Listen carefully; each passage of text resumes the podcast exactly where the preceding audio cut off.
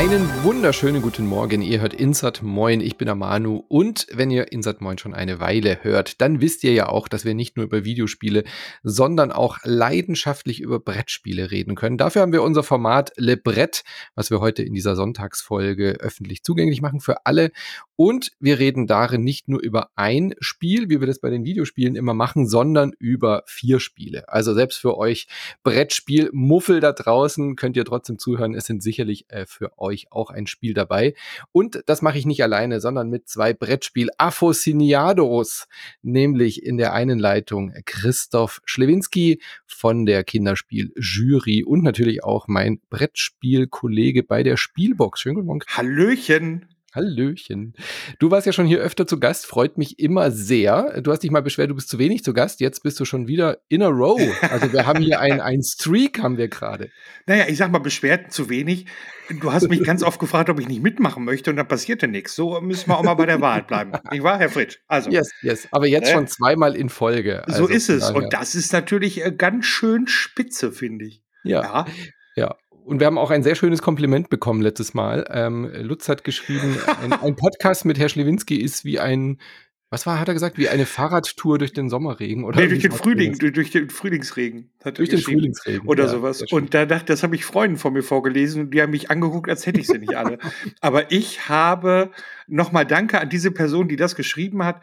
Ähm, ich, mir wurde ganz warm ums Herz. Ja, mir auch. Deswegen also habe ich dich auch direkt nochmal neu eingeladen, denn mit dir zu podcasten ist auch mir ein inneres Blumenpflücken, genauso wie mit Marie. Die kennt ihr natürlich auch schon aus unserem Spielstream, aus den Videos bei Gezockt und aus ihrem einmalig kurzen Podcast Intermezzo.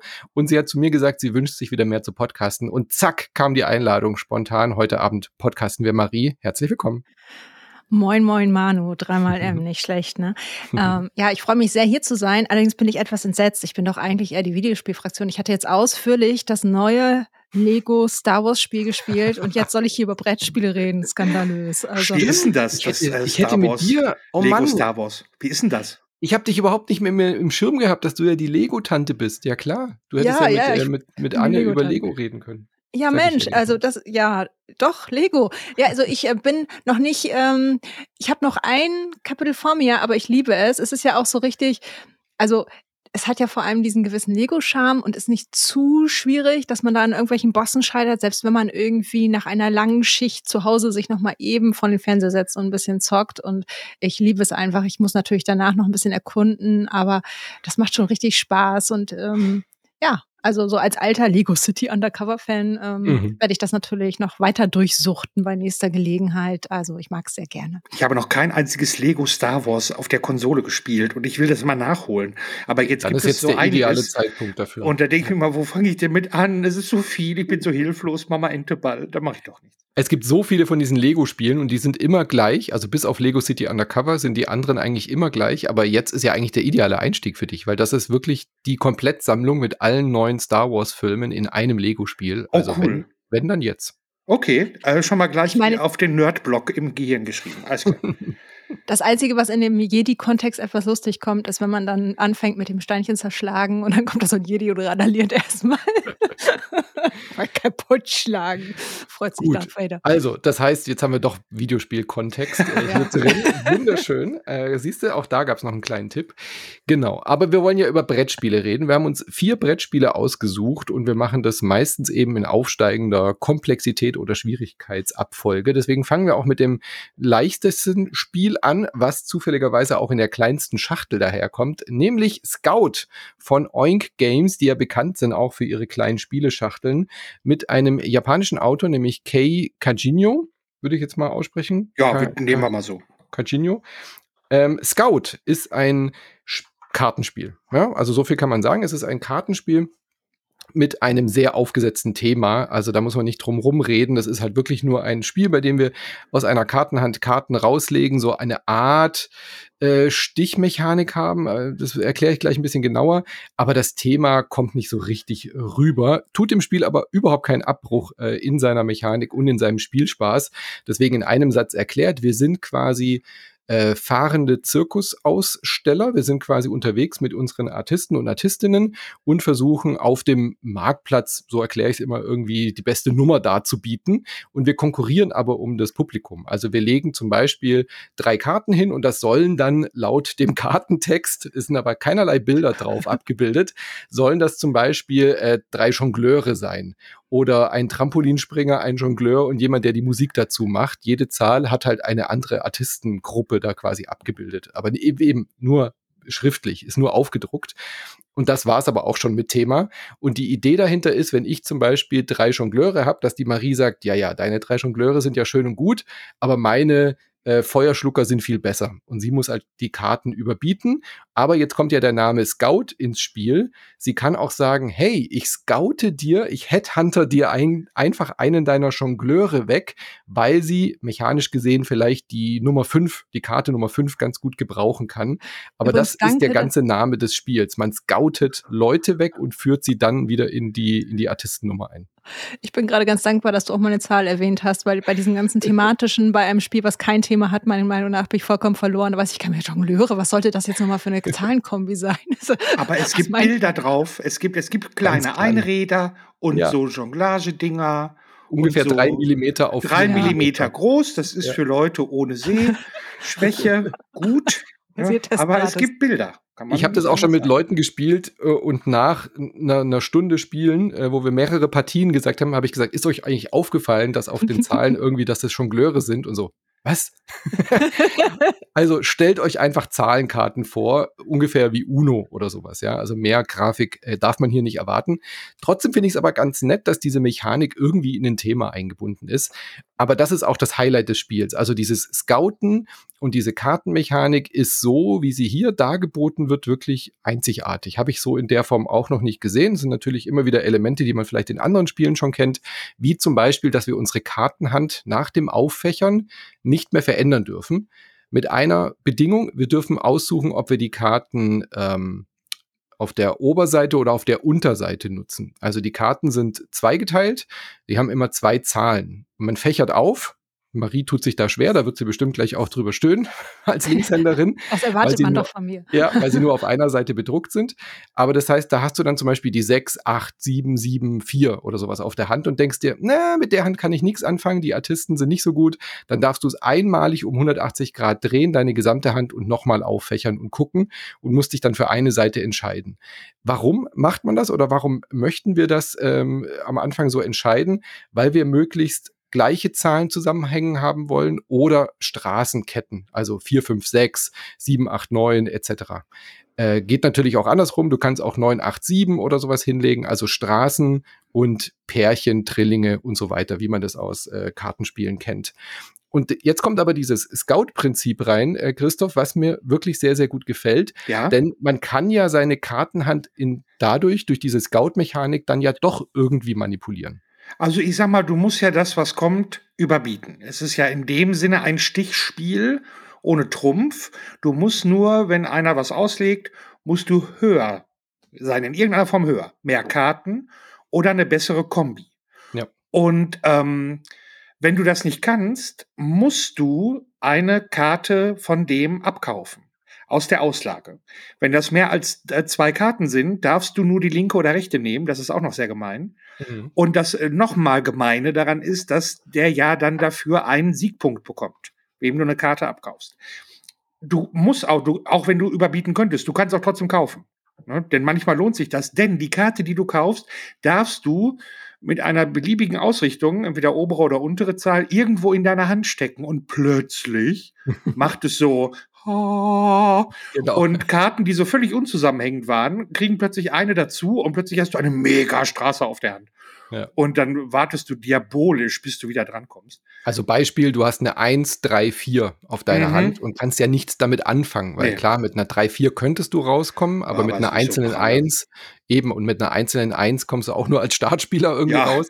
Aber wenn dann du irgendwie zwei Neuner legst und ich sehe, ah, diese eine Neun, die ist auf der Rückseite oder auf der Unterseite eine Zwei, ja, die scoute ich mir. Den mhm. Punkt schenke ich dir, weil dann kann ich mit eins, zwei, drei, vier rauskommen und Marie kriegt Angst und Bange, diese Nummer nicht mehr überbieten zu können. So ist es.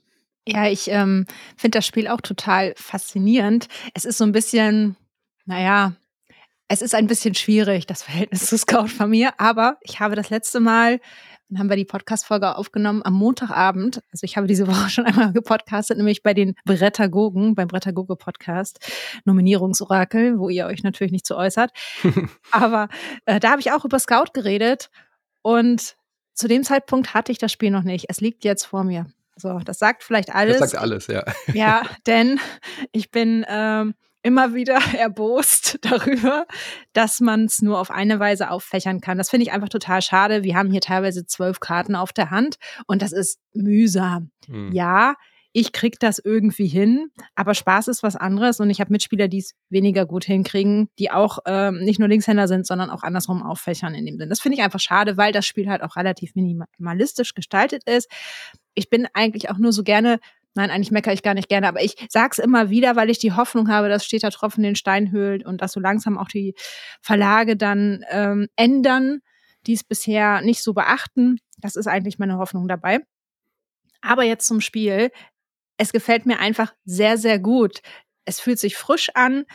Es äh, macht was neu und das macht total Spaß, in diesen schnellen Runden zu gucken, geht mein Plan jetzt auf? Hm, was probiere ich jetzt? Könnte ich da noch was zulegen? Und wenn es mal nicht so läuft, dann ist ja eine Runde eh schnell rum. Also das ist jetzt ja nicht so, dass man da jetzt eine halbe Stunde mhm. bei einem Durchgang sitzt und. Nee, gar nicht. So eine, so eine Runde dauert ja nur 10, 15 Minuten. Ja, maximal. So, ja. so ein richtig cooles, kleines, schnelles Spiel und ich finde es sehr, sehr gut gelungen. Deswegen musste ich es mir jetzt auch anschaffen. Auch, ich meine, wenn jetzt da nochmal eine Version rauskommen sollte, man weiß ja nie, wo Zahlen in beiden Ecken sind, kaufe ich es mir halt nochmal und bin dann richtig, richtig glücklich. Aber das ist schon ein echt großer Wurf. Also das ja. so auf diese Weise neu zu kombinieren, ich bin begeistert. Das gebe ich jetzt an dieser Stelle einfach mal zu. Ja, und auch das, was Christoph gerade schon beschrieben hat, so dieses Abwarten. Okay, ja. mhm. äh, sammle ich jetzt noch ein bisschen, aber die Gefahr ist halt immer, dass jemand seine Hand leer bekommt, überraschend, und dann ist die Runde halt vorbei. Also man äh, typisch Kartenspiel, man spielt über mehrere Runden und sammelt dann immer Punkte. Und Karten, die ich nicht losbekomme, sind halt Minuspunkte. So. Ja. Das heißt, es sind auch ganz viele Minusmarker dabei. Also auch diese Emotionalität ist ganz stark. Du kannst in der einen Runde gewinnen, in der ersten hast dann irgendwie zwölf Punkte oder sowas gemacht und in der nächsten Runde läuft's halt so gar nicht und du kassierst irgendwie 23 Minuspunkte ein, kannst dich aber dann trotzdem irgendwie wieder hocharbeiten, weil man halt so lange spielt, bis jeder äh, mitspielende einmal Startspielerin war. Und äh, das macht wirklich Laune. Und es ist sofort so ein Spiel, wo man sagt, komm, wir machen noch eine Runde oder noch eine. Ja, ja das kann als Absacker, als Aufwärmer, wenn jemand noch nicht da ist. Scout wird hier äh, einen festen Platz auf jeden Fall erhalten. Das nimmt ja auch nicht viel Platz ein im Spieleregal. Das ist mir auch sehr wichtig hier. Ja. Und ähm, ist ein, ein, absoluter Dauerbrenner hier geworden, tatsächlich, ja. Ja, irgendwie On Games ist auch so ein bisschen Marikono der Brettspiele, ne? Schön effizient verstauen. ja, wirklich. Und das passt. Und du musst nichts auspöppeln. Es ist alles, ja. die ganzen Marker sind schon ausgestanzt da drin großer Service. Ich meine, wir hätten sie auch im Leben nicht reinbekommen, wenn sie das noch nee, in der Standslage da drin gehabt hätten. Das hätte randvoll kriegt ist den Deckel auch nicht ganz runter. Also so ein ganz bisschen nach oben ist er immer, weil das vielleicht bin ich nur zu ungeschickt. Ja, das geht. Bei mir geht es gerade so. Also ich muss ewig noch mal, ich muss noch immer mal. Es gibt ja, es gab vor Jahren krass kariert von mhm. äh, Amigo. Das habe ich seinerzeit total gern gespielt, weil das so ähnlich war wie Scout ich habe das ewig nicht mehr in der Hand gehabt und jetzt fällt mir ein, dass ich es mir wieder mal angucken wollte, wo die Ähnlichkeiten sind und wo die Unterschiede. Denn es hatte an einer Stelle gehakt und Freunde von mir beknien mich schon bestimmt seit zwei, drei Jahren. Spiel doch noch mal krass kariert mit uns. Wir spielen das mit so Hausregeln und den gefällt, mit denen habe ich mich letztens unterhalten über Scout und den gefällt krass kariert mit den Hausregeln besser als Scout. Deswegen wollte ich mir das nochmal angucken. Also es, ähm, ich weiß nicht inwiefern, also krass kariert, das hat ja so eine, ja, sagen wir, so, so eine kleine Kultgemeinde hm. um sich herum geschart. So, das ist ja bei manchen Leuten im Kartenbereich ganz weit oben. Ähm, aber das kam nie so wirklich groß raus. Ähm, aber ich glaube schon, dass Scout sich da so ein bisschen von hat inspirieren lassen. Ähm, aber ich, da wage ich mich nicht so sehr aus dem Fenster, weil ich muss das dringend nochmal spielen, damit ich da mal einen Vergleich ziehen kann. Ja, hätten sie sich mal noch mehr inspirieren lassen. Amigo macht das sehr, sehr konsequent, muss ich an dieser Stelle wirklich loben sagen. Da sind immer die Zahlen in allen Ecken. Also ganz, ganz toll. Ich bin jedes Mal wieder begeistert. Äh, dafür liebe ich den Verlag. Ja. Vielleicht gibt es einfach vor allem in Japan nicht so viele Linkshänder. Vielleicht werden die auch einfach nur mehr diskriminiert. Vor allem, ich könnte es ja verstehen, wenn das ein wahnsinnig umfangreiches Artwork wäre auf den Karten, ja, und man sagt einfach, ja, ja. man hat kein Blatt, aber das ist ja hier so, ja. da ist ja nichts, da ist einfach nur Farbe. So, man könnte da ohne Probleme eine Zahl oben hinschreiben. Und äh, das ist echt schade, weil immer so, die sind so die Kleinigkeiten, an denen es dann hängt, gell, Marie? Also Farbenblindheit bei Ben oder eben Karten nicht, die Zahlen nicht auf beide Seiten drucken. Auch äh, wenn man es mit jüngeren Menschen spielt, man hat halt sehr viel Karten auf der Hand. Eben. Äh, es ist halt einfach ein, eine verpasste Kleinigkeit, die das Spiel jetzt nicht wirklich schlechter machen, aber halt für manche Menschen ein bisschen äh, im Weg dann sind tatsächlich. Es ist halt so unheimlich viel schöner, wenn ja. man viele Karten häufig auffächern muss, wenn das hm. dann einfach unkompliziert für alle geht. Egal, ob sie die jetzt links rum, rechts rum oder auf dem Kopf auffächern, was weiß ich. Ja, das stimmt schon. Aber ich sag mal, das hat dann spielerisch hat Scout aber so viele Kleinigkeiten zu bieten. Mhm. Eben, Eben, dieses, mhm. dass du Karten kaufen musst oder kannst aus der, aus der Stichauslage, denn eine Runde ist ja auch vorbei, wenn du, wenn der Stich zu dir zurückkommt und keiner hat mhm. da, ist da drüber gegangen. Dann ist die Runde auch vorbei und die Leute stehen da eventuell mit ihrer vollen Hand und kriegen ja. pro Karte den Minuspunkt. Ähm, aber indem man halt das abkauft oder abkaufen muss, wird so ein Stich dann natürlich auch kleiner. Das, das heißt, man kann den überbieten mit mehr Karten und dann geben plötzlich, man hat einmal pro Runde die Möglichkeit, eine Karte zu kaufen und danach zu spielen, was wahnsinnig wichtig mhm. ist, weil man das macht. Und das sind alles so Kleinigkeiten. Wenn man Stichspiele mag, ungewöhnliche Stichspiele, dann ist Scout ein Blindkauf ja. für mich.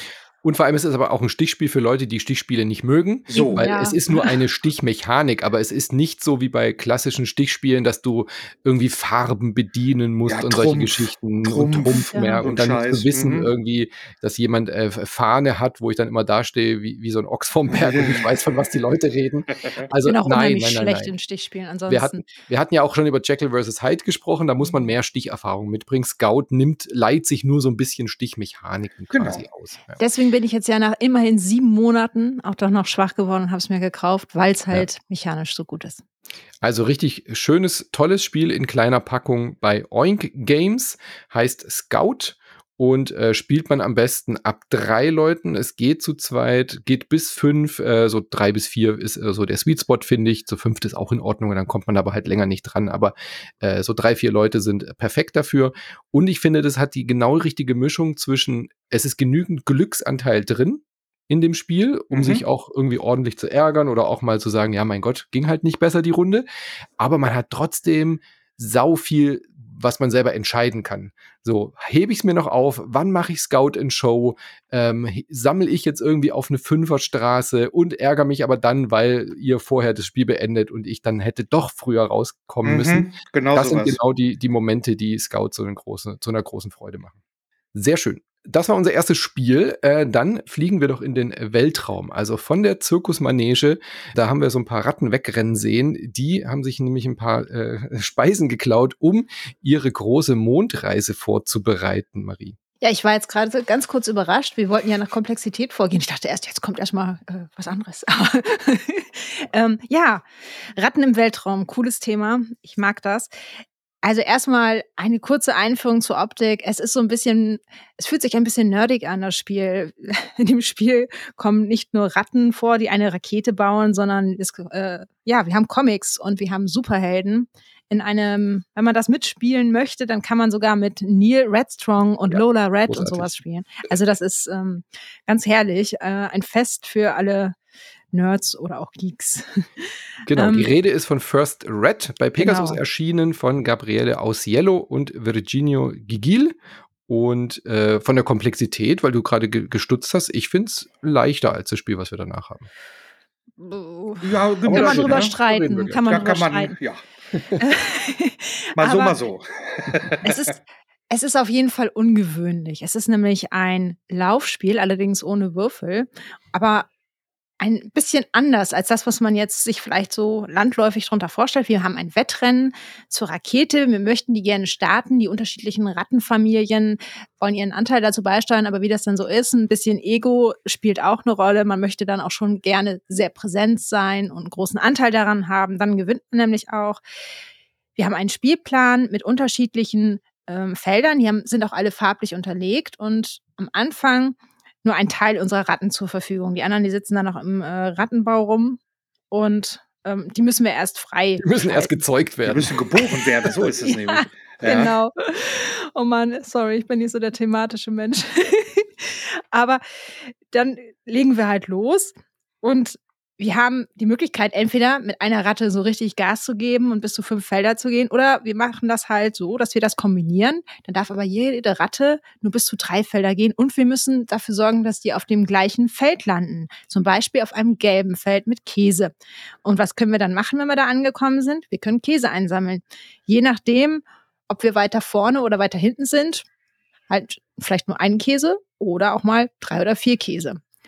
Damit, äh, damit es nicht zu langweilig wird, gibt es auch noch so eine, so eine Lichterkette, sage ich immer ganz gerne, mit so Glühbirnen.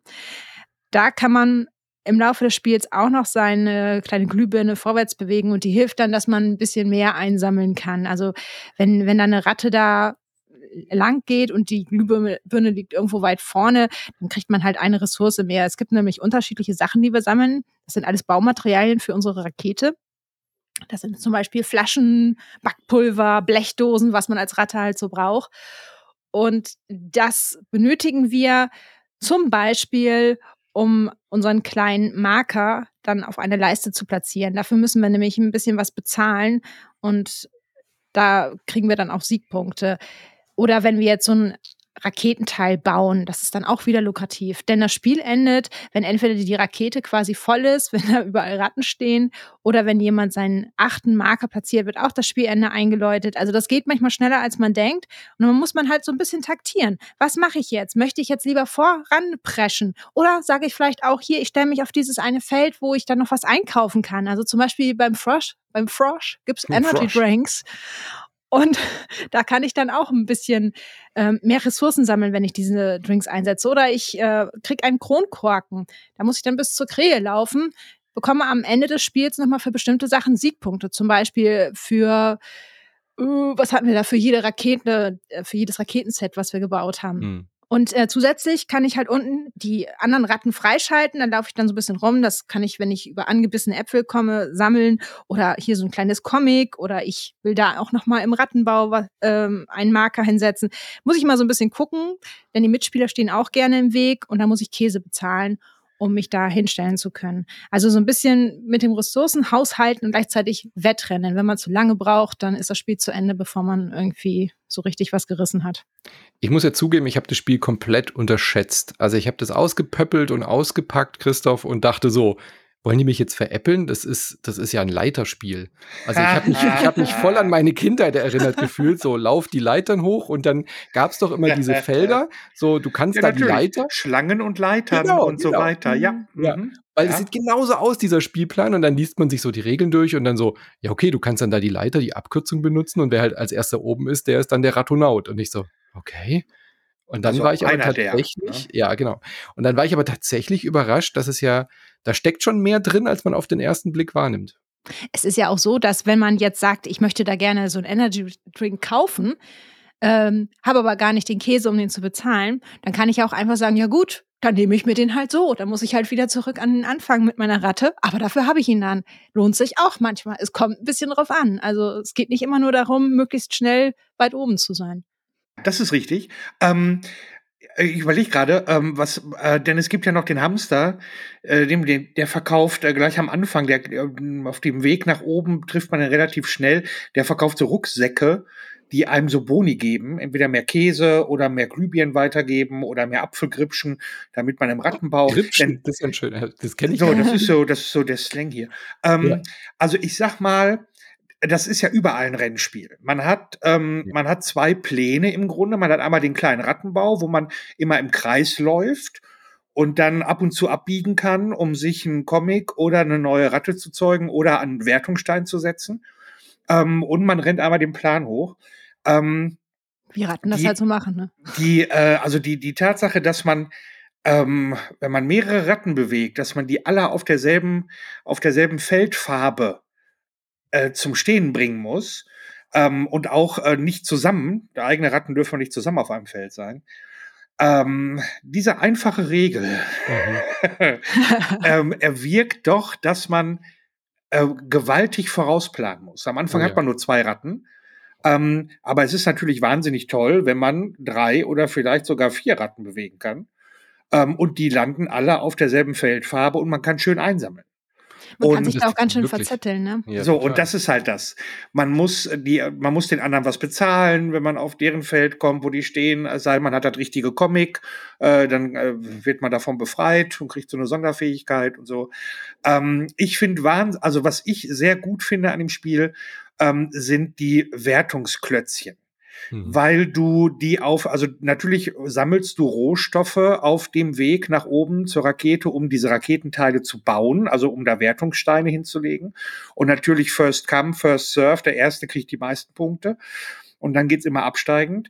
Ähm, aber du kannst auch auf ganz viele andere Arten Punkte machen. Du musst, du bist nicht gezwungen, ähm, äh, Ressourcen zu sammeln. Du kannst auch Käse einfach anhäufen, weil du jederzeit am Ende deines Zuges für zehn Käse kannst du so einen Stein auch setzen. Du kannst unten beim Rattenbau, wenn du den langen Weg gehst, kannst du da immer einen Stein äh, machen. Du kannst, äh, deine Ratte ist auch ein Siegpunkt, wenn du die nach oben getrieben hast. Du hast da wahnsinnig viel Auswahlmöglichkeit. Und ähm, die Kronkorken, die relativ spät oben sind, die werden jede, die sind jede Partie anders. Da kommen nicht immer alle rein. Damit kann man auch schon mal so ein bisschen planen, was da so liegt. Und wenn man das ein, zwei Mal gespielt hat oder dreimal, dreht man es am besten um. Denn dann werden die vorgedruckten, dann gibt es keine vorgedruckten Felder mehr, dann werden Mhm. die ähm, Felder durch Zufallsprinzip äh, belegt. Dann sind die Farben nicht mehr an derselben Stelle. Und das finde ich auch eine, das finde ich auch richtig geil, weil sonst hättest du ein Spiel, da spielst du drei, vier Mann und hast dir so einen idealen Weg. Äh, daraus weißt du halt genau, da ist die Farbe, da ist die Farbe, mache ich das, das. Aber dadurch, dass das Spiel dann immer anders ist und die, die, die Farben, die Feldfarben immer anders gelegt werden und auch die Wertungsleisten sich immer ändern. Die Mhm. Wertigkeit von den einzelnen Sachen, die man erreichen kann, werden durch neue Wertungsleisten, die dann da hingelegt werden, auch immer anders. Das macht das Spiel für mich so variabel und so Wahnsinn. flexibel. Ähm, ich bin total, ich bin total begeistert davon. Es hätte es hätte ja nicht mal gebraucht, diese Nee. Rückseite. Es ist so on Nee. top noch mal gut, dass es drin ist, aber ich finde auch das Grundspiel schon so variantenreich. Ich meine, dass man sich diese Band diese Felder, die merkt man sich ja nicht. Also sicherlich gäbe es sicherlich irgendwelche Mathematikerköpfchen, die sich ausrechnen können, immer genau diese Züge zu machen, um immer die beste Kombo zu haben. Deswegen gibt's ja auch diese Rückseite. Aber allein schon, wie ihr gesagt habt, diese Spezialfähigkeiten durch die Comics, dann diese Endpunktmarker, die durch die Kronkorken und dann aber Mhm. auch, welche Rucksäcke sind denn da, wer schnappt dir was weg, das macht ja auch eine Riesenrolle. Also das spielt eine große Rolle und dadurch ist schon sehr viel Varianz auch tatsächlich drin.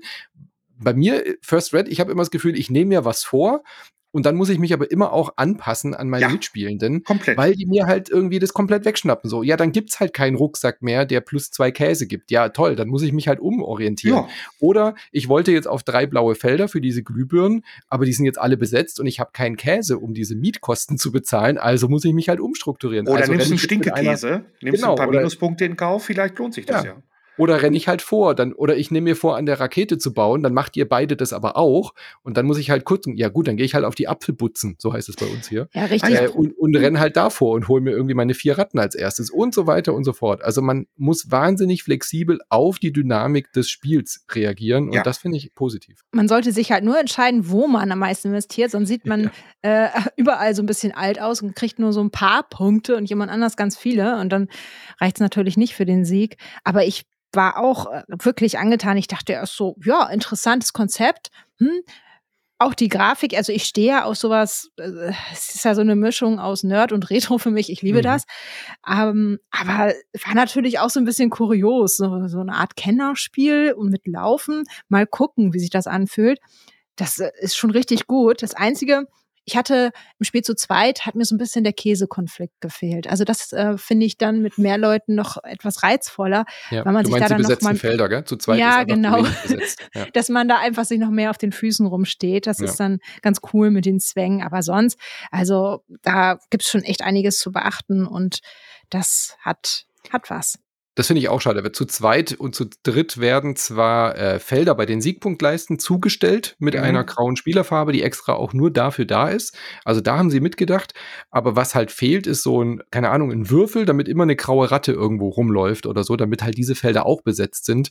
Äh, zu zweit würde ich es auch nicht mehr unbedingt so gerne spielen wollen. Obwohl finde ich gar nicht, weil das fällt dann halt zu zweit weg, ja. Mhm. Aber dafür wird ja der Druck größer, weil man automatisch ein bisschen mehr Käse zur Verfügung hat und dann diese ähm, gibt zehn Käse ab und kriegt einen Wertungsstein oder kriegt gibt 20 Käse ab und kannst da auf einmal zwei Wertungssteine dahinlegen. Ja. Das wird halt mächtiger. Und es, ist, ähm, es, es gibt Spiele, die funktionieren schlechter zu zweit. Absolut, ja. Das so, ne, also das ist schon, also irgendwie weiß ich nicht, das balanciert sich auf der Art dann irgendwie auch wieder aus. Man muss ja mhm. sowieso die Mitspieler unwahrscheinlich im Auge behalten.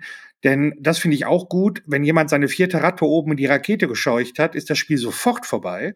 Mhm. Aber wenn jemand den achten Wertungsstein gelegt hat, wird noch eine Runde gespielt. Denn man hat zehn Wertungssteine und man kann dann durchaus noch mal weiter werten. Ähm, und dann hat man ein, zwei Runden vielleicht gar nicht so genau darauf geachtet, was die anderen gemacht haben, guckt sich plötzlich um und sieht, der hat nur noch einen Wertungsstein da liegen und man selber hat noch fünf. Mhm. Und man denkt sich so, ach, Scheiße, das gibt's ja gar nicht. Wie konnte das denn passieren? Und äh, dann, und das ist auch so ein tolles Ding. Man muss immer abschätzen, fängt jetzt einer an, wann fängt der Erste an zu pushen? Hm. Und die anderen ja vor sich her zu treiben es ist ja auch auf jeden Fall total attraktiv, gleich anfangs zuzusehen, dass man entweder hier seine Glühbirnenleiste, wollte ich gerade sagen, also da, dass man das so ein bisschen pusht, damit man mehr Ressourcen kriegt, oder aber auch sich so einen Rucksack holt, damit man einfach ja mehr Ressourcen schneller äh, zusammensammeln kann, denn sonst äh, tüdelt man so vor sich hin und stellt dann plötzlich fest, das dauert jetzt noch einen Moment, bis ich was für zur Rakete beisteuern kann. Hm. Hm, die vorderen Plätze sind ja schon besetzt. Verdammt. Der einzige Nachteil, den ich erst so ein bisschen identifiziert hatte, ist, dass es halt ähm, schon, also wie soll ich sagen, ähm, der erste Eindruck bei dem Spiel ist nach zwei, drei Partien, dass schnell hochrennen in die Rakete eigentlich das zielführendste ist.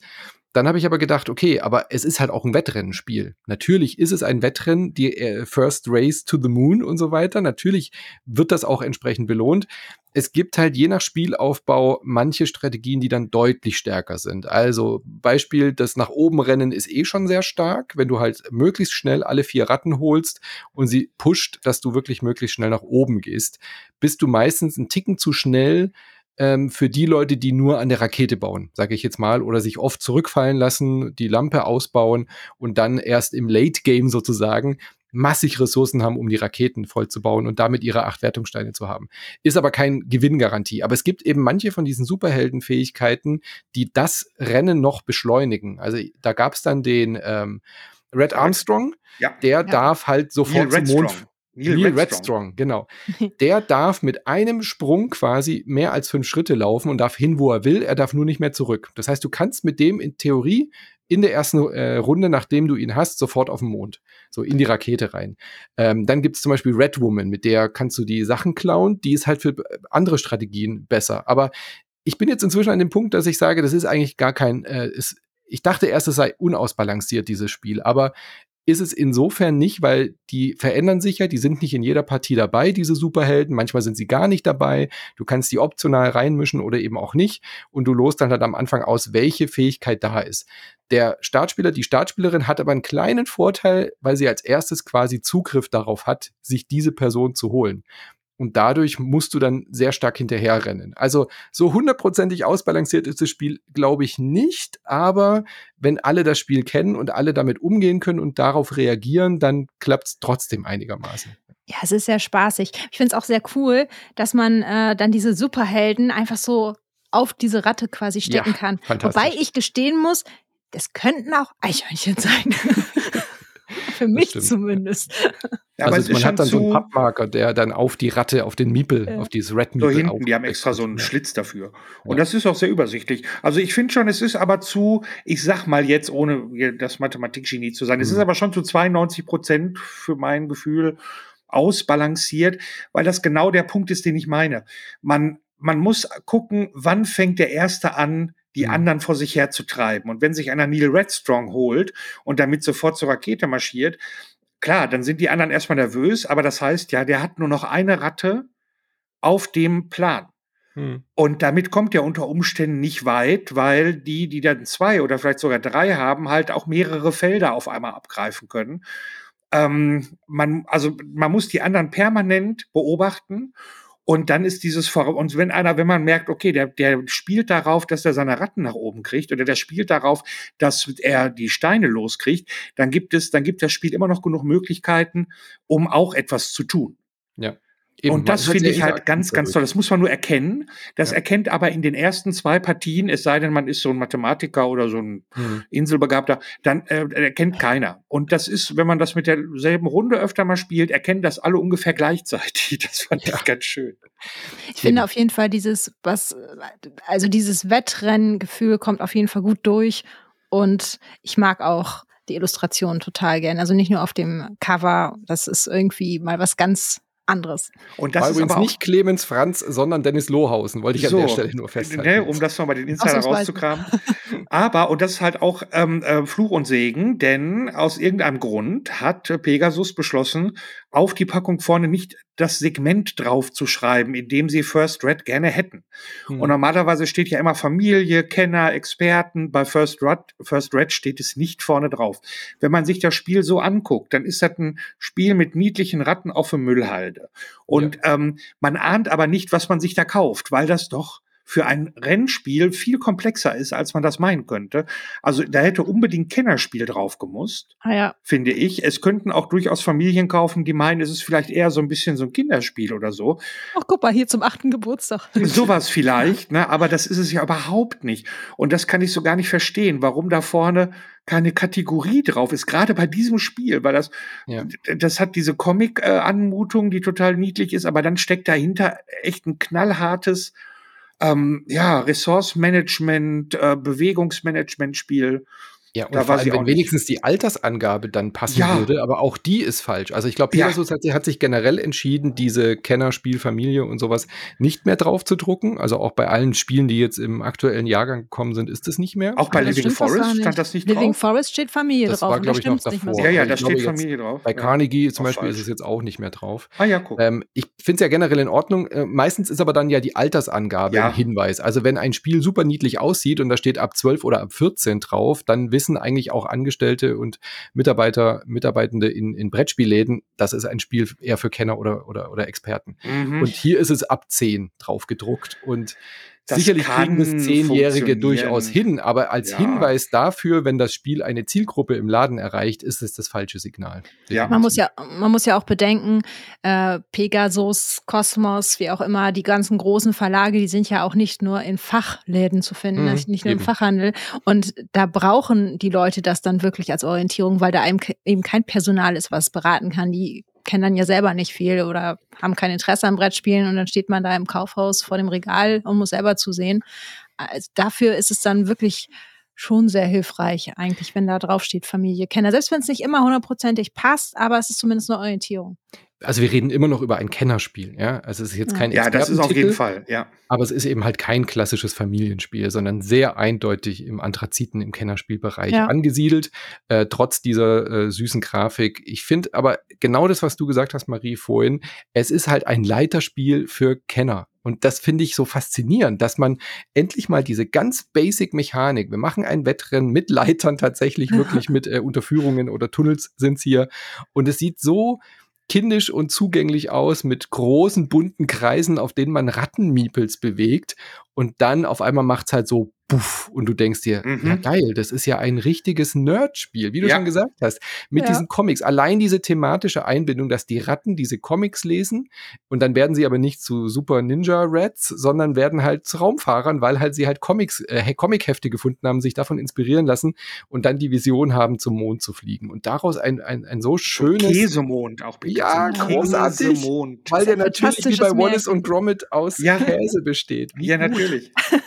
Ach, großartig. Und dann auch diese Energy Drinks, äh, der Rucksack und so weiter. Das ist so süß und äh, putzig auch illustriert, aber es ist halt auch ein gutes Spiel in der Packung. Und konsequent. Man muss sagen, es ist konsequent illustriert.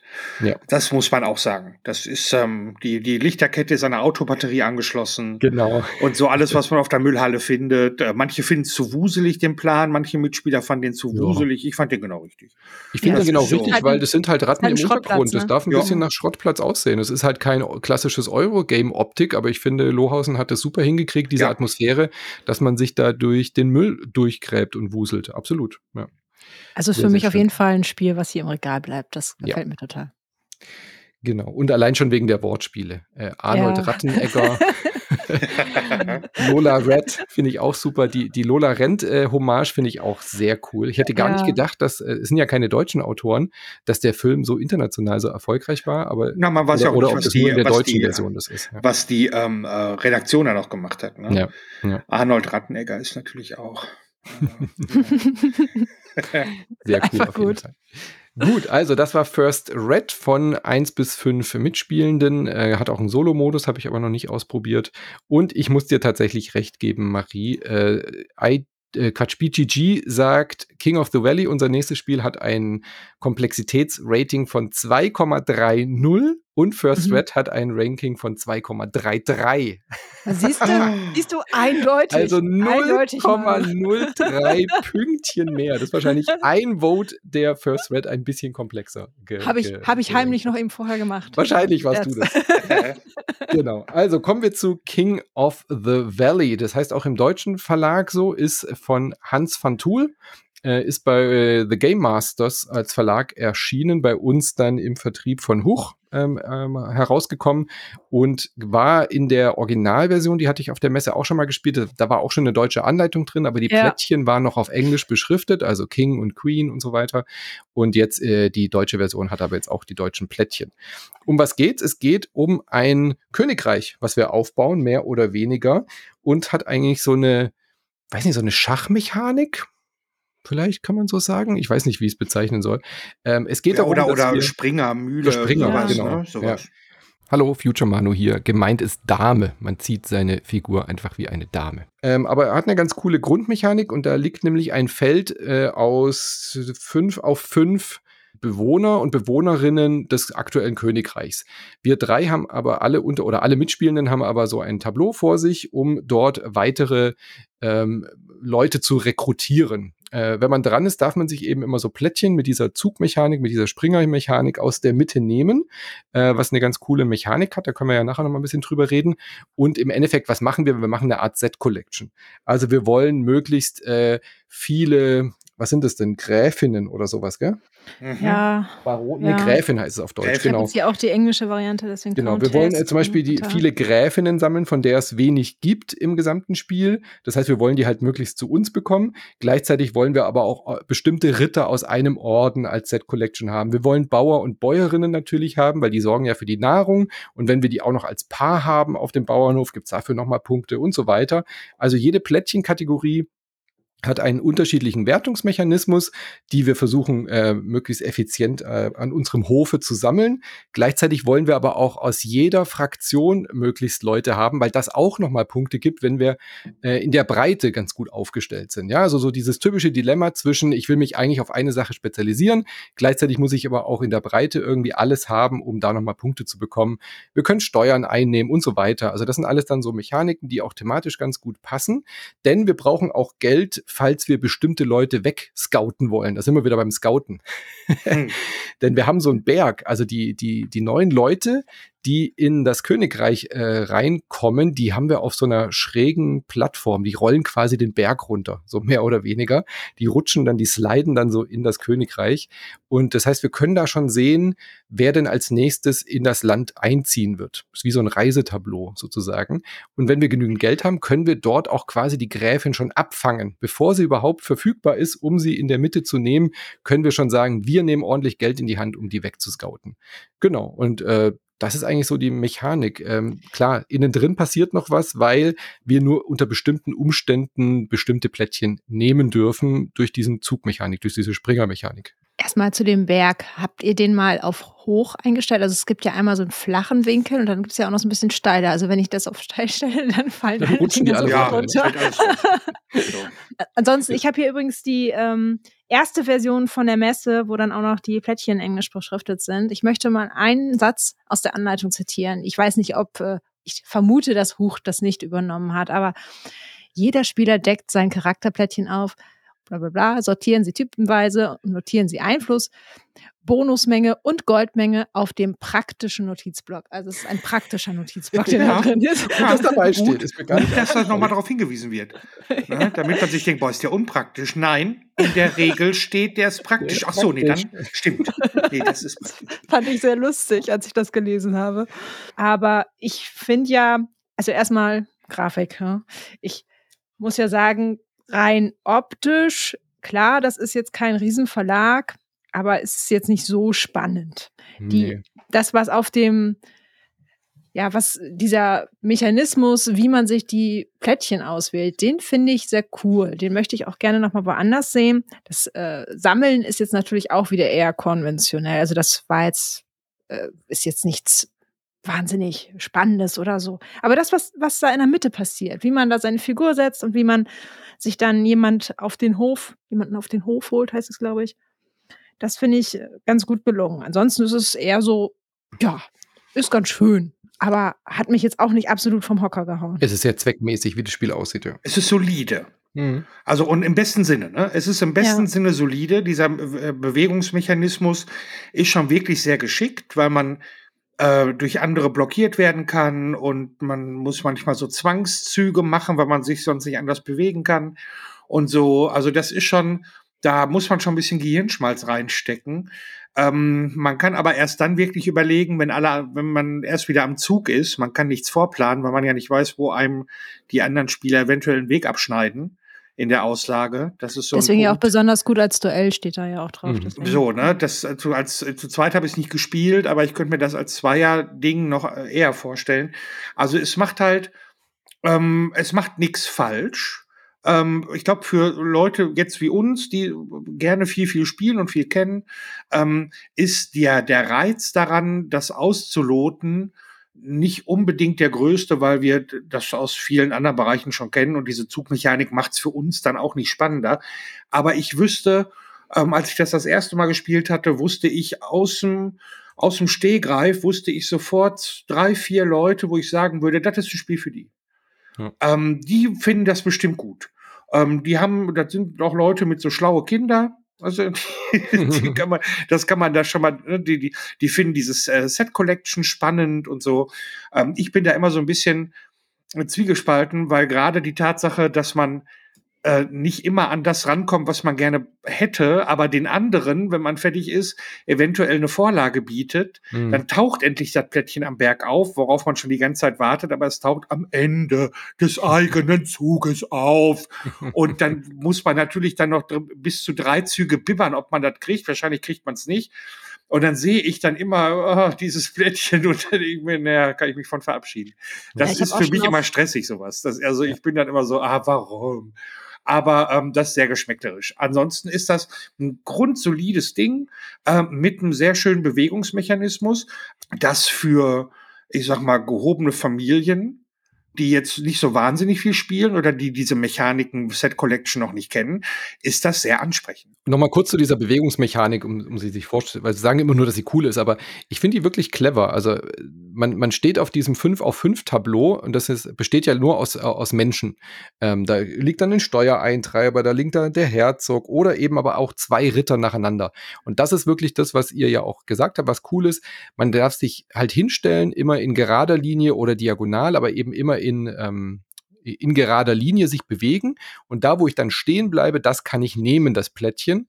Oder wenn ich es schaffe, eben über zwei Bauern oder drei Ritter hinweg zu hüpfen und dahinter stehen bleibe, dann kann ich da zum Beispiel auch auf einer Fürstin stehen bleiben, nehme dann die drei Ritter und weiß, Christoph wird sich grün und blau ärgern, Ja. weil er kann mir die Fürstin nicht unterm Hintern So wegklauen. ist es. So. Und dann freut sich aber Marie, weil sie schon erkennt, ah, der Manu muss ja dann weg von der Fürstin, der Christoph kommt nicht hin, aber ich komme dahin, wenn ich mich in der nächsten Runde hier jetzt platziere. Ja. Und das macht wirklich Spaß. Also diese Mechanik ist toll, aber ich gebe euch recht, sie ist solide, sie funktioniert gut. Wie du schon gesagt hast, das Spiel macht nichts falsch. Es ist gut, wenn man es spielt, aber nach bereits zwei Partien, drei Partien ja. hatte ich so das Gefühl, ich habe da jetzt eigentlich auch schon alles gesehen. Ja? Also ich wir, das, ne? das muss man mal ja, dabei ja, sagen. Das ganz klar. Wenn man halt viel Spieler ist, viele ja. Spiele kennenlernt jedes Jahr, dann ist das solide. Man spielt es gerne mal mit, wenn es auf dem Tisch ist, aber das ist kein, das ist kein Dauerbrenner, das ist kein Keeper. Äh, man hat nicht so diese Entdeckungsmomente, wie wir sie jetzt bei First Red oder Scout zum Beispiel hatten. Ja. Und die Grafik hilft halt auch nicht unbedingt. Also mein Nachwuchs hat es jetzt, egal ob fast acht oder 15 auch gar nicht angesprochen. Also es ist jetzt nicht so, dass man sagt, ach, das sieht so toll aus, lass uns das mal spielen. Das ist schon eher, naja, ich möchte jetzt nicht vernichtend sein, aber ich finde es nicht hübsch. Aber es ist auch nicht hässlich. Es ist, ist nicht hässlich. Das ist auch alles solide, ne?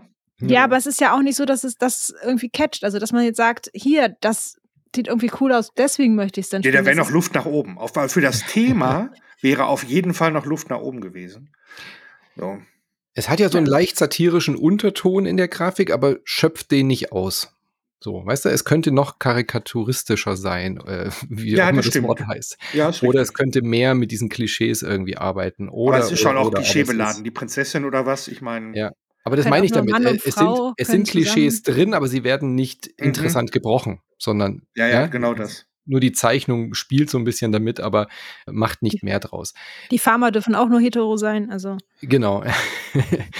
Und was ich aber auch schade finde, das zieht sich leider auch in kleine Details äh, rein. Also ein gutes Spieldesign von der, von der Grafik her gibt dir halt auch immer alle Informationen. Also es kann zwar auch so wuselig sein wie bei First Red zum Beispiel, ja, oder auch eben viel Deko-Kram haben, aber bei King of the Valley fehlt zum Beispiel eine Übersicht, wie viele Punkte geben denn die Ritter?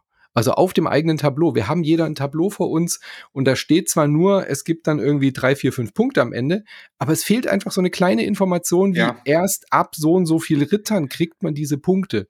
Und das sind dann so leider so Kleinigkeiten, wo man einfach sagen muss, ja, der Konkurrenzkampf bei Brettspielen, bei den ganzen Releases jedes Jahr ist halt enorm hoch.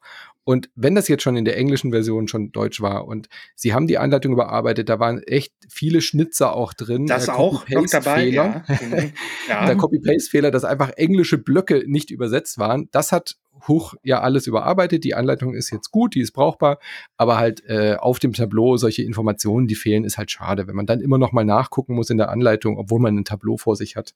Das sind halt so Kleinigkeiten, die dann fehlen. Aber da ist First Red zum Beispiel, die, die, die kleine Spielerübersicht aus Pappe, die jeder bekommt, die ja. sogar noch eine Rückseite hat mit der Spielerfarbe, was ja völlig unnötig gewesen wäre. Aber das, das da ist alles drauf, was man braucht. Ne? Ja. Da ist alles drauf, da ist nichts unklar. Und das ist genau, nämlich, das sind genau diese, da hast du, das ist genau der Punkt, Manu. Es gibt so viele Neuheiten im Jahr. Und da muss man einfach so hinterher sein, was die Übersichtlichkeit angeht. Und das ist bei King of the Valley, ne. Ja, aber trotzdem, ich wüsste trotzdem Leute, wo ich sagen würde, das ist was für euch.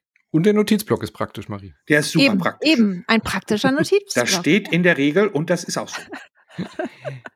Also ich würde auch empfehlen, das zu zweit zu spielen. Da hat es mir bisher am meisten Spaß gemacht, mhm. weil das Blockieren und so funktioniert trotzdem, aber dieser Ärgerfaktor, dass man äh, gerade jetzt die Fürstin aufdeckt und dann drei Runden lang nicht mehr dran ist zu viert, das ist einfach, das fühlt sich nicht gut an. Das ist einfach unfair, das, äh, da kann man nichts dagegen tun. Und es ist aber eben nicht so wie bei vielen anderen Spielen, dass ich das irgendwie aktiv verhindern kann, weil ich es schon kommen sehe und dann mhm. selber schuld bin, sondern äh, ich weiß dann halt einfach, die kostet jetzt viel. Ich habe sie jetzt oben auf diesen Berg gelegt, aber die, die kaufen jetzt alle was weg und bis ich dran bin, ist die auch wieder weg. Ja. So, ja man kann dem Elend nur zugucken. Dann. Genau, man kann einfach manchmal nicht gewinnen durchs Nachziehpech, weil einfach im, im Hofstaat äh, auch bei dir, du brauchst halt dringend eine Fürstin für 20 Punkte, so fertig aus. Das geht mhm. nicht ohne, aber sie kommt halt einfach nicht in der Mitte die Joker-Plättchen sind alle schon weg und so weiter. Und dann siehst du, nach deiner Runde wird's aufgedeckt und du weißt genau, ja, das kann ich mir schenken. Adieu. Genau, das meine ich ja. Genau das. Und mir passiert sowas ständig. Ich meine, das sagt jeder, ne? dass einem das ständig passiert, aber ist es bei mir wirklich so? Also ich schwöre es das. So. Es ist wirklich, wirklich, mir passiert das ständig. Ja. Das muss ich mir merken, wenn ich das nächste Mal mit Andreas Wir Becker oder so spiele, ja. dass, äh, dass ich das auch mal so sage. So, in genau dieser Emotionalität. Gut, äh, das war King of the Valley. Jetzt wird es ein Ticken komplexer und äh, auch thematisch ein bisschen düsterer. Und zwar gehen wir zu Golem von Cranio Creations, bei uns bei Asmodee jetzt erschienen, beziehungsweise erscheint jetzt just dieser Tage. Also die deutsche Version ist schon angekündigt, aber ist noch nicht im Handel, glaube ich. Aber wenn ihr den Podcast hört, äh, dauert es hoffentlich nicht mehr lange. Von Flaminia Brasini, von Virginio Gigil und von Simone Luciani und ein echter Brecher, oder? So ist das. Man kann auch hier die Grafik, muss man auch mal äh, lobend erwähnen, Francesco Chiampi und Roberto Grasso, muss man mhm. auch noch mal sagen. Das Cover ist düster. Das Cover ist fantastisch. Ja, ja, aber es ist, ich sag doch, es ist düster. Ja, super ist das. Das ist so, das ist das, du guckst dir das an, diesen Golem-Kopf mit diesen, mit diesen, ähm, mit dem jüdischen Schriftzeichen und so und denkst dir so, alles klar, was ist das denn hier los? Und das ist schon, ähm, also wir sind in Prag in dem Spiel im Jahr 1584 und wir ähm, haben erkannt, dass man aus Lehm Leben machen kann, wie die klassische Golem-Saga ja nun mal ist. Und ähm, es ist ein, ähm, ich sag mal, ja, ähm, Aktionsnehmen und Rabbi-Einsetzspiel. Genau. So muss man das sagen. ähm, äh, wir haben tatsächlich nur eine Figur, die wir als klassischer Arbeiter irgendwo richtig äh, klassisch einsetzen. Ähm, es gibt eine große Synagoge, äh, in dem Spiel, die wird per Papa aufgebaut und das ist so der Hauptaktionsmechanismus, denn wir lassen da Kugeln reinrollen und die kommen dann in verschiedenen Kugelbahnen, kommen die raus und jede Bahn ist mit einer Aktion verknüpft und ist man dran, so nimmt man sich aus der Aktionsbahn, die man möchte, eine von den Kugeln raus und kann diese Aktion so oft machen, wie Kugeln da in der Bahn lagen. Und ähm, äh, ja, äh, da ist ähm, die Aktionen sind natürlich äh, Ressourcen nehmen. Das ist äh, ein ganz klassisches erstmal Spiel, denn wir wollen natürlich Golems bauen äh, in dem Spiel. Wir wollen aber auch äh, unsere Bibliothek erweitern und unser Wissen erweitern. Und wir wollen auch Artefakte erschaffen und Gold schmelzen, Gold zu Artefakten erarbeiten. Diese drei großen Bereiche wollen wir beackern. Bitte nicht alle auf einmal, weil sonst verzettelt man sich da wieder, sondern ähm, das ist so, am Ende des Spiels wird in jedem Bereich geguckt, wie viel hat man geschafft. Man kann sich in jedem Bereich Menoras freischalten, diese klassischen jüdischen ähm, äh, siebenarmigen äh, Kerzenleuchter. Und die Anzahl der Menoras, die man sich freigeschaltet hat in einem Bereich, werden multipliziert mit dem, was man geschafft hat in diesem Bereich. Mhm. Also in dem Wissensbereich, wie viele Bücherregale habe, ich gebe fünf Bücherregale, wie viel davon habe ich befüllt? Oder wie viel Golems habe ich gebaut? Oder wie viel Artefakte habe ich geschmolzen und erschaffen bekommen? Und das ist ein großer Brocken Punkte, den man zum Schluss des Spiels bekommt. Man kriegt aber auch noch durch während des Spiels auch Punkte. Man hat natürlich auch noch eine Auftragskarte, wie es sich gehört, ja. ähm, mit der man auch noch Punkte. Also es gibt Details, Details, Details, Details. Aber diese, dieser Punkt, dass man sich in seinem, wenn man dran ist, eine Kugel nimmt aus einer der Kugelbahnen und damit eine Aktion macht, das ist eine Möglichkeit, um an Zeug zu kommen. Und man hat eine Rabbinerfigur, die man auch noch auf eine Aktions, auf Aktionsplättchen stellen kann, die sich pro Runde verändern, um damit auch noch eine Aktion zu machen.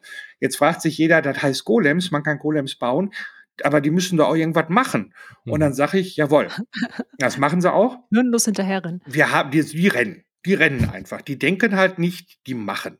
Und neben dem eigenen Tableau, wo diese drei Bereiche, die ich gerade beschrieben habe, drauf sind, gibt es halt noch einen riesigen Spielplan. Man braucht echt einen großen Tisch bei Also Spiel, wirklich, ja. bis man da, muss er anbauen. Wenn du da nichts, also der ist proppevoll. Also macht euch bereit, wenn ihr das ja. spielen wollt, räumt alles weg und macht einen Getränkewagen und so. Und ähm, auf diesem Spielplan gibt es drei farbliche, ich sag mal, Straßen oder hm. Stadtteile. Ja, so Straßenzüge, genau. So Straßenzüge und auf denen laufen zwei Figurenarten rum, nämlich unsere Assistenten und die Golems. Die Assistenten können wir bewegen durch Rabbineraktion, durch die Kugelnehmaktion und die Assistenten geben uns Einkommen. Das ist auch ganz praktisch. Das ist auch alles, wenn man die Symbolik mal verstanden hat, alles ja. tatsächlich sehr übersichtlich. Ähm, man muss sich ein bisschen reinschiffen, weil das ist halt schon ein Brocken, aber das klappt alles ganz gut. Und die Golems kann man auch aktivieren und die sind dann auch wie Arbeiter äh, da wo sie stehen, können sie die Aktion von diesem Feld machen, auf dem sie stehen. Oder man kann sie auch sterben lassen, die armen Golems. Dann kommen sie am Friedhof und da können sie auch noch was für einen machen. Weil Manchmal. das Problem ist nämlich, wenn die Golems zu weit ja. wegrennen, gehen sie außer Kontrolle. Das sind halt, äh, äh, ich sag mal, gehirnlose Wesen und die müssen immer kontrolliert werden. Das heißt, die müssen die eigenen Assistenten müssen immer vor den Golems sein, damit die die in Schach halten. Ähm, wenn der Golem mal, wenn ein Golem mal einen Assistenten überholt haben sollte, dann muss man pro Feld, äh, was der einen überholt hat, muss man ordentlich bezahlen an Wissen. Und wenn man das nicht kann, wenn man keine Wissenschips mehr hat oder nicht genug, dann kostet das ordentlich Siegpunkte. Die das Golems, die ich rief, ich werde sie nicht mehr sie, Du wirst sie nicht los. Und so ist es nämlich. Das heißt, man, ähm, und das Doofe ist, wenn man jetzt äh, seine Golem, äh, ich sag mal, seinen Golem-Bereich erweitert und verbessert und so weiter, dann werden die Biester halt immer schneller. Hm. Die werden immer besser. Und ist ja klar, ne? Aber die werden auch immer schneller. Das heißt, du musst permanent musst du dir überlegen, ach du Kacke, gut, ich möchte jetzt dahin und dann, das ist ein super Feld, aber da muss ich erstmal meinen Assistenten dahin bewegen, weil sonst ist das Viech wieder außer Kontrolle. Und, und es ach, gibt ja nur eine sehr begrenzte Anzahl an Spielzügen auch. Ne? Also das, das auch. ist ja straight, das Spiel. Das ist ja. Das so, hat fast schon Lacerda-Anmaßungen, äh, dass man so nur 15 Züge im ganzen Spiel oder sowas in der Art hat. Ja, sowas. Echt, echt wenig, ja. Aber es gibt halt, es sind halt so diese ganzen kleinen Details, die ich halt mhm. super finde. Diese Kugeln. Du machst zwei Kugelaktionen und eine Rabbineraktion. Und die Kugel, die du nimmst, die legst du auf dein Tableau, auf das Golem-Gesicht. Damit bekommt ja. er im Laufe der, deiner Runde halt so zwei Augen mhm. die dich dann so anglotzen. Dann glotzt dich plötzlich dein Tableau so an. Das ist auch ganz merkwürdig. Und diese verschiedene, diese Kugeln, die du hast, je nachdem, was für eine Farbe die haben, kannst du damit eventuell auch noch so eine Sonderkarte aktivieren, für die du, wenn du genau diese Farben gesammelt hast, kannst du dann auch damit noch eine Aktion machen und mhm. die Bücher, die du dann in die Bibliothek steckst. Äh, immer wenn du dann in ein Regal ein Buch machst, kannst du die unteren Bücher nochmal aktivieren. Also es ist voller Details die aber alle, die alle ineinander greifen. Das ja. ist der also, Punkt. Ja. Die Golems ja, sind ja nicht mechanisch, aber nee. äh, ich muss es an dieser Stelle sagen, Marie, das Spiel ist unglaublich verzahnt. Also wie ja, Zahnrädchen, die ineinander greifen und man kommt ständig ins Getriebe hier. Also man hat immer das Gefühl, nein, du kannst doch jetzt nicht diese Aktion mir wegnehmen. Mhm. Ich musste doch jetzt das mit den vier Kugeln machen, sonst aber geht alles, mein ganzer Plan nicht auf ganz ehrlich, wenn man das Spiel lernt, die ersten Runden, also mir hat dermaßen der Kopf geraucht. Oh ja. Klar. Also das ist jetzt ja. echt kein Spiel, wo man danach sagt, so, ach, ich bin das doch total fit, lass uns noch mal was ähnlich Heftiges spielen. Nö. Das ist schon, ähm, Arbeit ist vielleicht doch das, weil ich sehr gerne spiele, das falsche Wort, aber es ist nicht ohne Anstrengung für den Kopf. Und diese bei mir ist es jetzt echt schon lange her. Ich habe es im Herbst gespielt, eine Partie, deswegen bin ich mit den Begrifflichkeiten auch nicht mehr so dabei, aber diese Bibliothekssachen dann mit den Büchern, mhm. oh, dann hatte ich da was angefangen und dann hat danach nichts mehr gepasst und ich konnte nichts mehr draufbauen. Das hat mich so viele Punkte gekostet. Und dann hatte ich ein bisschen an diesem Golem Teil da auf meinem Tableau gebaut, also diese, diese ganzen Gliedmaßen, äh, womit man dann auch noch vorankommen kann, aber auch nicht genug, um Punkte zu kriegen. Und ich sah meine Fälle davon schwimmen, beziehungsweise die Golem-Teile in dem Fall vielleicht eher. Also das war schon irgendwie, also ich habe das Spielkonzept sehr bewundert. Ich finde es gut. Man ist auch gut reingekommen. Ich würde es auch jederzeit wieder mitspielen. Aber es war schon, war schon, ja, Heavy Euro. Man muss schon, man muss schon Bock drauf haben. Man muss schon richtig, richtig. Äh, Bock drauf haben auf ja. diese ich habe so viele Möglichkeiten. In der ersten Partie verstehe ich überhaupt erstmal, wie alles klickt mhm. ineinander. Mhm. Bei der zweiten Partie nimmst du dir was vor und merkst, ja, okay, das hat vielleicht doch nicht so funktioniert, weil die Golems rennen mir weg. Oder, ah, ich kann die gar nichts, das und das machen. Und ja. das wird von jeder Partie zu jeder Partie wird es besser und besser, weil die Symbolik auch so toll ist, verstehst du es aber auch schon in der ersten. Also das finde ich halt ja. ganz, ganz wichtig. Für so einen Expertentitel, ähm, wenn dir die Icon Ikonografie klar ist und die ist super klar in diesem Spiel, wenn du sie mal drauf hast, dann mhm. weißt du auch und dann hast du auch Lust damit zu experimentieren. Also dann kannst du auch hergehen und sagen, hey, äh, ich lasse jetzt mal meine Golems so schnell wie möglich sterben, damit ich diesen Druckfaktor nicht mehr genau. habe, dass die mir immer wegrennen. Oder beim nächsten Mal sagst du, naja, ich gehe jetzt voll auf diese Goldproduktion, um diese Maschinen, diese Artefakte zu machen, weil ich da immer diese ganzen Boni-Aktionen bekomme. Oder, oder, oder. Und dann kommt ja noch diese Kugelmechanik dazu, die wirklich cool ist, ja. dass du auch ein äh, Timing-Problem einfach hast. Ja, du siehst, da liegen ähm, eine gelbe, rote, weiße Kugel in dieser, in dieser ein, in diesem Ein-Slot. Die Aktion will ich vielleicht gar nicht machen, aber ich brauche dringend eine rote Kugel, um nachher diese Bonusaktion zu machen. Wie kriege ich das jetzt hin? Ja. Nehme ich die jetzt trotzdem, auch wenn ich das vielleicht jetzt gar nicht machen wollte? Oder bin ich in der Versuchung, mir jetzt ordentlich viel von dieser einen Ressource zu holen, weil da vier blaue Kugeln liegen? Ja, und Ja. das halt einfach eine wahnsinnig starke Aktion ist, die ich auf gar keinen Fall meinem Mitspielenden überlassen kann. Das heißt, diese Kugeln haben immer auch nochmal ihre eigene Dynamik, weil dieser Faktor, je mehr Kugeln in einer Reihe liegen, desto stärker wird diese Aktion, auch wenn sie für mich vielleicht gar nicht die beste ist, aber ich muss sie dann vielleicht doch machen. Und Mhm. das macht wirklich, wirklich Spaß. Wie stehst du denn dazu, zu diesem Glücksfaktor? Weil das ist ja eigentlich kein Spiel, wo Glück eine große Rolle spielt. Auch bei Expertenspielen ja tendenziell wenig. Aber diese, diese Kugelmechanik ist dann ja schon eigentlich ein, ein Riesenglücksfaktor. Ja, klar, das ist schon, aber ich finde das genau, ich finde das genau richtig dabei. Mhm. Also das, das ist etwas, ähm, dadurch, dass du ja auf andere Arten auch noch Punkte machen kannst, du musst halt sehr flexibel sein in dem Ja. Spiel.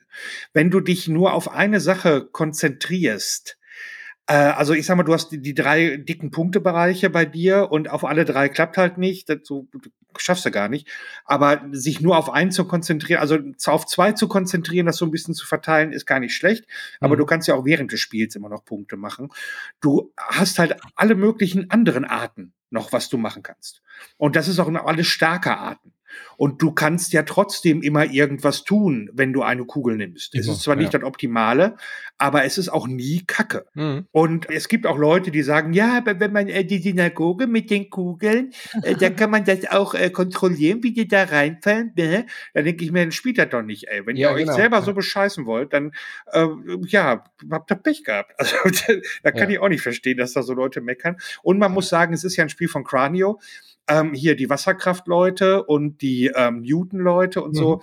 Also da weiß man schon, wenn man da von dem Verlag sowas hat, das wird, also da muss man sie erstmal hinsetzen. Ja, Da Ja, muss man erstmal, Regelstudium. da muss man erstmal gucken, eine Partie ist kennenlernen und danach kann Mhm. man so ein bisschen, danach kann man den Spaß anfangen, so. Ähm, aber das macht einem das Spiel halt nicht schwer. Ich finde die Thematik, die Optik finde ich toll, Mhm. ähm, äh, die Thematik finde ich toll und ähm, also Und spielerisch, mechanisch auch wirklich. auch mechanisch und macht das Spaß. viel zu entdecken. Ja. du kannst viel entdecken, du kannst viel ausprobieren. Und Ja. das Wobei ist von den muss- Experten-Klopper-Dingern, finde ich das, äh, also das spiele ich im Moment mit am liebsten. Wobei ich sagen muss, dass jetzt vom Thema und insgesamt ist so ein Wasserkraft schon noch zugänglicher. Also das, ähm, ja, ja. weil du es gerade erwähnt hast. Also ich finde es auch wirklich, wirklich gut und interessant. Wie gesagt, mitspielen würde ich es auch wieder. Kaufen werde ich es mir wohl nicht. Das hängt aber auch damit zusammen, dass ich von diesen wirklich fetten Brettern nur eine gewisse Anzahl dauerhaft im Schrank habe, weil man sonst eh nicht zukommt, sich da intensiver mit zu beschäftigen, weil die natürlich auch so ein bisschen Zeitinvestment brauchen. Ähm, Also ne, neben. Carnegie ist es eins meiner Lieblingsexpertentitel aus, der, aus dem Golem? aktuellen Zeitraum. Ja. Also, ich, Golem also- Carnegie finde ich. also da kam nicht Archinova so viel. Also Archinova klar, ähm, aber jetzt so von den von den neueren Sachen jetzt tatsächlich äh, finde ich Golem richtig gut. Ich habe jetzt auch nur die englische Version bisher gespielt, es gibt ja nichts aber anderes. die wird ja ne? nicht anders sein.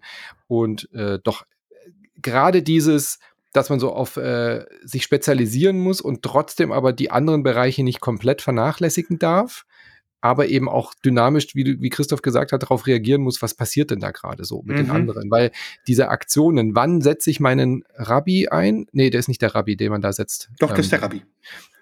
Äh, weil diese Aktionen sind halt unique. Wenn ich da Mhm. bin, dann ist die besetzt Genau. gehe ich da als erstes hin, damit ich ganz dringend Ja. unbedingt meinen Golem sterben lassen kann und einen neuen bauen kann oder sowas in der Art. in die Röhre. Hm. Oder hole ich mir doch erst diese Kugel, weil es gibt halt nur zwei blaue Kugeln zum Beispiel und alle drei wollen eine. So, und das sind die kniffligen Entscheidungen.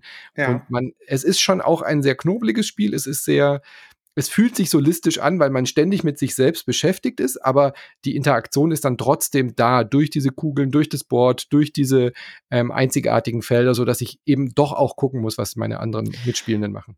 Ja, man kann seine Mitspieler auch schon zum Jammern bringen. Oder Ja, Das selbst. ist richtig. Also nicht so schlimm wie bei Wasserkraft, wo man andere Leute ja wirklich äh, verdursten lassen kann. Vernichten. vernichten kann, das kann man hierbei nicht. Also das Nee. muss man sagen, deswegen werde ich, werden Wasserkraft und ich keine Freunde werden, Oh. ähm, weil das ja wirklich hundsgemein sein kann. Ja, das ist ja. hier Oh, nicht ich der Fall. es. Ich habe ähm, aber also ich muss zu meiner Schande gestehen, warum Schande? Also ich habe es halt nie gespielt. Ähm, Grand Austria Hotel habe ich mhm. nie gespielt. Hab und ich, ich habe mir aber sagen nicht. lassen, dass sie da einige Mechaniken von für Golem übernommen haben. Aber ich gebe, ich, ich mache mich blank und sage, ich habe keinen blassen Schimmer, was und habe auch ehrlich gesagt keinen Bock, jetzt mhm. nochmal Grand Austria Hotel zu spielen, um zu gucken, was haben sie übernommen, was nicht, weil Golem gefällt mir so, wie es ist, einfach sehr, sehr gut. Ja, tolles Ding. Ja. Das ist ein sehr gelungenes Spiel, ja, da stimme ich euch zu. Spielzeit haben wir jetzt gar nicht groß erwähnt, aber eigentlich Lang. selbsterklärend, äh, zwei, drei Stunden sollte man da schon einplanen. Was sagen Sie? Oh, hier sagen 90 bis 120 Minuten. Ja, ja. Witzig, witzig. zu zweit wohl auch sehr gut. Ich habe es bis jetzt immer nur zu dritt oder zu viert gespielt, aber ähm, zu zweit muss es wohl auch sehr gut funktionieren. Ja, da passiert ja nicht viel, was man sich so ähm, die Kugeln sind halt weniger und dadurch erübrigt mhm. sich dann die, äh, die, der Faktor, den wir jetzt bei First Red hätten, dass halt die Felder dann voll sind. Äh, hier sind halt einfach weniger Kugeln drin oder mehr, wenn du mit mehr Leuten spielst. Mhm. Genau.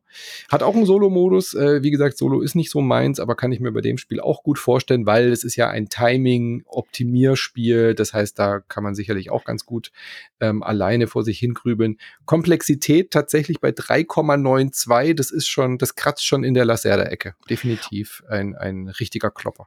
Und nochmal zu dem Platzbedarf, da musste ich ja sehr grinsen, als Christoph das vorhin erwähnt hat, weil ich ja in meiner Umfrage zur Bachelorarbeit auch gefragt habe, hier, wie wichtig findet ihr den Platzbedarf auf dem Tisch? Und das war bei allen, also ziemlich einstimmig, war einer der Faktoren, die als sehr, sehr unwichtig eingeschätzt wurden im Verhältnis zu den anderen. Und das habe ich dann so zur Kenntnis genommen und ausgewertet. Und später auf Twitter jammerte dann ein, ein Blogger sehr laut rum, dass dieses Spiel einfach nicht auf seinen Tisch passt. Also es war jetzt nicht Golem, sondern war ein anderes. Und da dachte ich, hm, ganz so unwichtig ist, ist der nicht Platzbedarf doch nicht. Nee. Nee. Selbst bei Leuten, die viel spielen, äh, ja. hat alles seine natürlichen Grenzen. Also ich wüsste, dass ich Golem zu ähm, äh, zwei Mitspielern von mir nicht mitnehmen könnte, mhm. weil deren Tisch nicht ausreicht dafür. Und sie können den zwar erweitern, aber selbst dann wäre es wirklich, da müsste man Tetris-mäßig, da dürfte man auch nichts mehr verschieben auf dem Tisch. Ähm, und die Lampe müsste auch woanders hin. Also es geht einfach, das klappt nicht. Ich kann das da nie mit hinbringen, ähm, weil, äh, nee. Wisst ihr, was mir gerade auffällt? Ich habe gerade hm. nochmal die Autoren angeguckt und die Autorinnen, weil du Grand Austria Hotel äh, angeschaut hast. Das ist auch von Virginio Gigil der hat auch Grand Austria Hotel ah. gemacht, der hat auch Golem gemacht und jetzt kommt der Schulterschluss auch First Red. Aha, ja, cool. Da wollte ich gerade noch darauf hinweisen, dass das ja, ähm, ja, ist, das dass ja er da auch mit vorher gar nicht beteiligt ist. Ja. Wie witzig, das ist ja witzig. Und Simone Luciani hat auch bei Grand Austria Hotel. Also das genau, Duo hat eben dann zusammen auch Golem gemacht. Ja. Hm. Ähm, ich habe ich hab letzte Woche erst Grand Austria Hotel zum ersten Mal tatsächlich gespielt oder vor zwei Wochen, aber so richtig. Ich hörte das immer nur. Aber dachte mir dann, oh, ich finde halt die gleichen Autoren, da sind sicherlich ein paar Parallelen drin, aber das, da muss, werde ich nächstes Mal nochmal drauf achten. Ja, achte mal drauf. Ich, wie gesagt, ich wollte es mir jetzt nicht extra dafür anschaffen. Ja. Ist bei ähm, mir auch noch eine Lücke, muss ich mir auch irgendwann nochmal so nebenher, muss ich das abfrühstücken, damit ich äh, da auch mitreden kann. Sehr schön. Gut, das war's für heute mit Le Brett hier mit Scout, First Red, King of the Valley und Golem. Ich hoffe, es war was für euch dabei. Äh, wir hören uns hier natürlich gerne wieder zu weiteren Brettspielfolgen oder zu sowas wie Lego Star Wars. Vielleicht mit Marie, hint, hint. Ja, vielleicht ja auch irgendwie sowas hier. Marvel, ne? Guardians genau. of the Galaxy und sowas spiele ich ja auch. Vielleicht nicht gut, aber ich spiele es. Hauptsache macht also, Spaß. Ist egal, ja, ob man es gut macht. Hauptsache eben. macht Spaß. Genau. Oder wenn ihr mehr Brettspiel-Content wollt, äh, dann äh, unter patreon.com slash insertmoin oder steadyhq.com slash insertmoin könnt ihr euch ein Abo klicken und bekommt dann alle Folgen frisch in euren Podcast-Feed. Viermal die Woche. Ähm, und dann sage ich an dieser Stelle vielen lieben Dank. Mehr von Marie gibt es bei YouTube äh, beim Kanal Nordsprech und natürlich auch vielen lieben Dank, äh, Christoph. Dich findet man zum Beispiel in der Spielbox ja. das Brettspielmagazin, da schreibst du sehr viel. Eigenen Podcast oder eigenen YouTube fehlt noch, gell? aber mich, ja, aber es gibt so viele schon. Ja. Also, du bist dann gerne ich, zu Gast. Ne? Ich mache ja hier mit und so und auch bei der Kollegin Julia Zerlik bei ihrem YouTube-Kanal. Genau. Also, ich sag mal, da bin ich ja, also das ist ja eigentlich auch viel schlauer, sich da so ein bisschen reinzusneaken. Da muss man nicht die ganze Nachbearbeitung machen und so. Gutes yeah. Konzept. Also. So, zum Beispiel. Und ich habe zwar Konzepte, aber ich kann die alle nicht allein umsetzen und habe das versucht und da bin ich kläglich dran gescheitert. Und bevor ich irgend, irgendeinen Müll in den Äther schmeiße, mal lieber gar nichts. und macht dann lieber mit. Dann kommst du lieber zu uns. Genau. so ist es nämlich. Sehr schön. Vielen lieben Dank euch beide für die Zeit und dann bis zum nächsten Mal. Und lieber, Zu lieber, Zuhörer, Zuhörerin, denk dran, wenn es gefallen hat, empfehl es deinen Freunden und wenn es dir nicht gefallen hat, empfehl es deinen Feinden. Mit dem, mit dem man Wasserkraft spielt, oder? So gerne, ja. Die man bei Wasserkraft fertig macht. Tschüss. Tschüss.